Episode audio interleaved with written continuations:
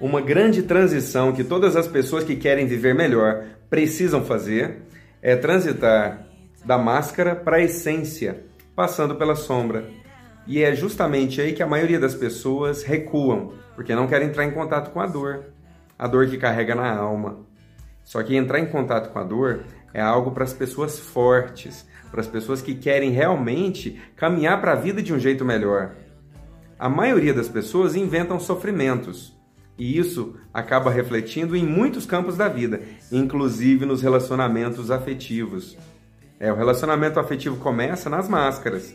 Com o tempo, se der tudo certo, as sombras também vão se tocar. É nesse momento que o casal define se vai crescer, olhando para si próprio, se trabalhando, depurando a própria sombra e assim expandindo a própria consciência. Relacionamento afetivo é um grande acelerador e potencializador desse processo. Porque a sombra que você não vê em você, você vai acabar enxergando na pessoa com a qual você se relaciona. E aí, você quer realmente entrar no relacionamento afetivo e descobrir a própria sombra? Se você não estiver disposto ou disposta, nem busque intimidade, porque toda intimidade vai causar isso. Você vai entrar em contato com a própria sombra e muitas vezes através da outra pessoa. Você vai enxergar o que você não gosta de ver em você, você vai ver no outro. E aí você decide se você vai ficar adulto ou criança. O lado adulto olha para si, reconhece o que carrega, reconhece a dor da própria sombra e consegue se trabalhar.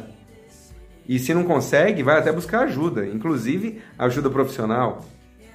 Já o lado infantil vai colocar culpa em alguém, menos em si. Né? E às vezes até coloca em si mesmo e acaba não lidando com o processo de transformação. Quer caminhar para a vida de um jeito melhor? você vai precisar obrigatoriamente passar pela sua própria sombra. Como Jung disse uma vez, não existe despertar de consciência sem dor. E detalhe, dor é para quem quer crescer, dor é para quem quer se curar.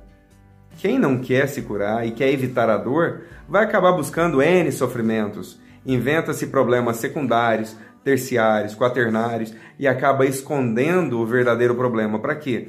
Para não lidar com a dor, porque a dor Olha, é funda, é na alma, mas ela pode curar. Já sofrimento é mais fácil de tolerar, aparentemente. Só que a pessoa passa a carregar N sofrimentos. N, N, N sofrimentos. E você, tá em qual time? O time que quer acordar? Ou o time que quer continuar dormindo, fingindo que a culpa são dos outros? Só o lado adulto seu pode lidar com o mundo adulto porque o seu lado infantil jamais vai conseguir lidar com dores.